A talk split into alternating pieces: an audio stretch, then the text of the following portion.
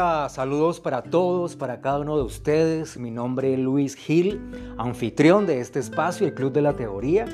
Me siento muy contento, estoy muy feliz de nuevamente iniciar una temporada con toda la energía y con toda la fe y con toda la seguridad, aunque, son, aunque sean sinónimos, de que vamos a aportar a sus vidas, sí, vamos a aportar algo.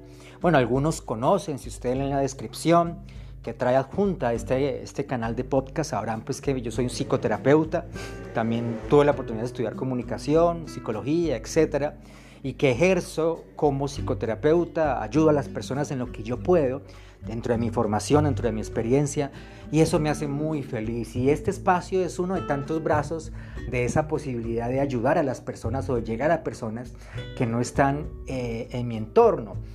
Yo vivo en Cali, Colombia, y me encanta que haya gente, incluso últimamente de Sudáfrica, que nos están escuchando.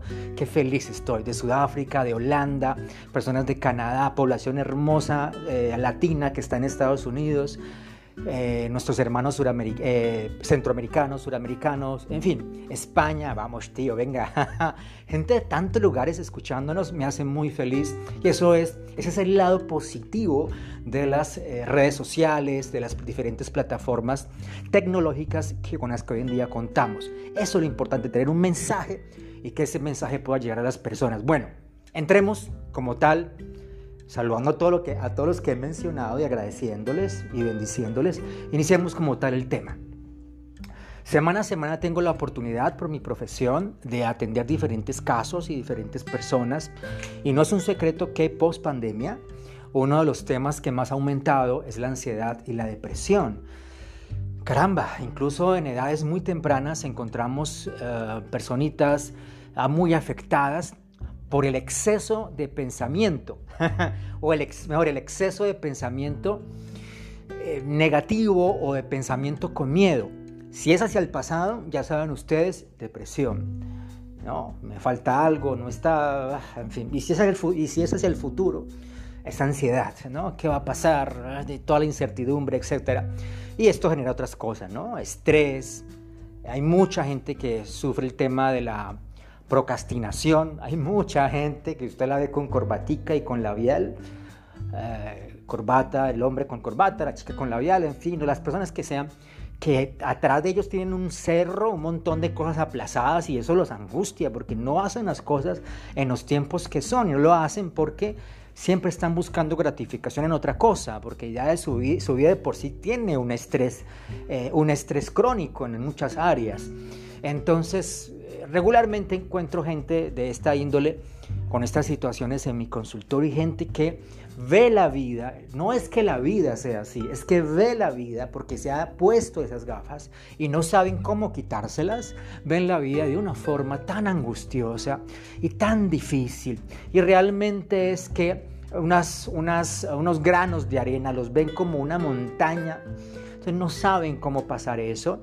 Y eh, para bien o para mal, su entorno, amigos, familia y los recuerdos que tiene de su infancia quizás, bueno, muy seguramente, eh, le llevan realmente a convencerse, ahí el problema, porque somos lo que creemos, eh, a convencerse de que no es capaz, de que no puede, y otras tantas cosas, ¿no? otras tantas falacias o mentiras que hoy en día el mundo moderno vende, ¿no? El tema del estereotipo físico, el tema de la, de la, del dinero, o sea, de, de, que, de la mm, capacidad adquisitiva, etcétera, etcétera. Entonces, son muchas cosas, ¿sí?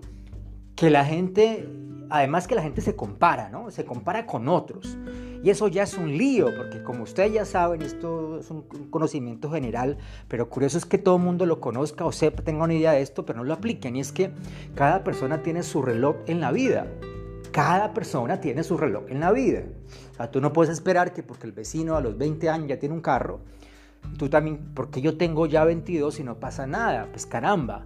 O sea, el, el camino de vida del vecino es uno, el tuyo es otro. Así que nos metemos después de todo esto, cada cosa que te acabo de mencionar es, es un barrote, ¿no? Es una, es, sí, sí, es una, es una varilla de hierro que poco a poco va formando una jaula. Y entonces nos encontramos dentro de una jaula, pero lo que se encuentra dentro de la jaula eh, no somos nosotros físicamente, es nuestro anhelo, nuestras emociones, nuestros sueños. Resumiendo, es nuestro corazón. Y por eso es que hablamos en esta temporada de la jaula de corazones, porque hay muchas personas que aunque aparentemente se ven libres, es decir, les vemos selfies con sonrisas de oreja a oreja, así tipo Joker, les vemos eh, aparentemente muy lindos o con muchas eh, posesiones económicas, Ah, las vemos o los vemos viajando. En fin, en el fondo hay un vacío. En el fondo hay algo como que no termina de encajar.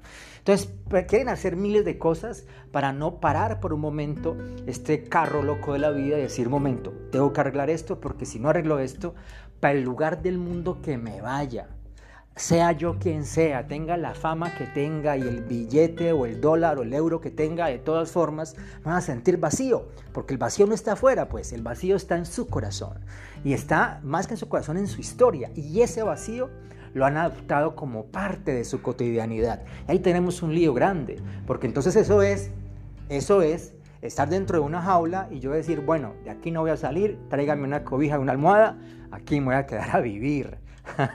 Me salió en verso, fíjate. Entonces, ahí tenemos un problema grande, un problema muy serio.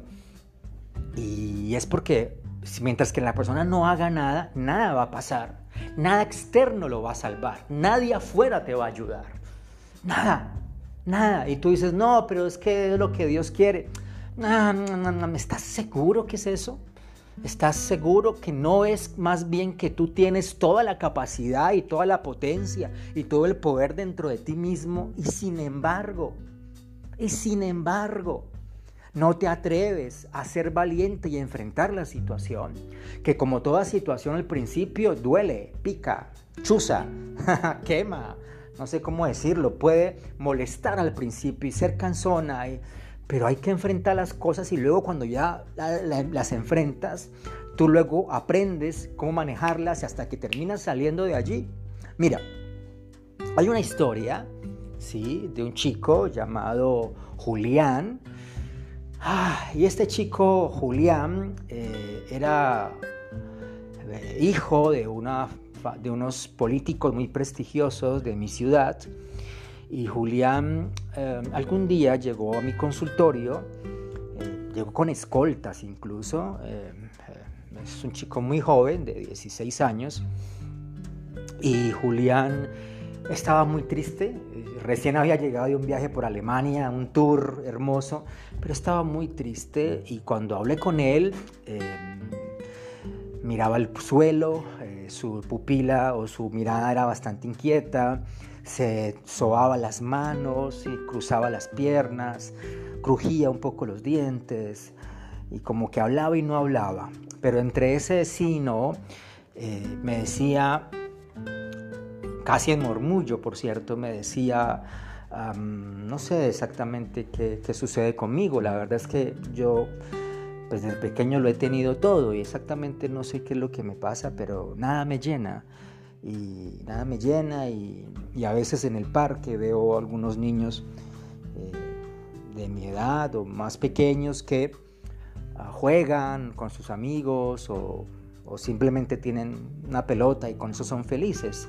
Y yo he podido incluso ir a, estadios, a estadios importantes del mundo, no sé, en España, en Alemania, en, en Arabia Saudita, etcétera, he podido ir y he podido compartir con gente muy famosa y reconocida, pero no me siento satisfecho y me siento, eh, me siento mal y siento ganas constantemente de llorar.